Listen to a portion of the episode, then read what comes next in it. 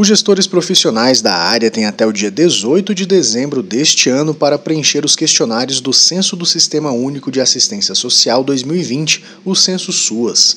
Já o período de retificação dos questionários deve ser feito entre os dias 7 e 18 de dezembro. Essa prorrogação é referente à gestão e aos fundos de assistência social.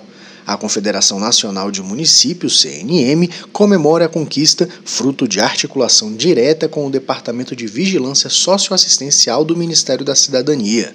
A CNM reforça que deixar de preencher os dados pode trazer penalidades aos municípios, como a interrupção do repasse dos recursos federais e impactar a continuidade da execução dos serviços socioassistenciais.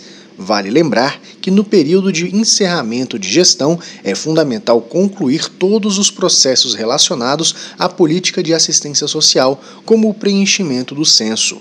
Reportagem Janari Damascena.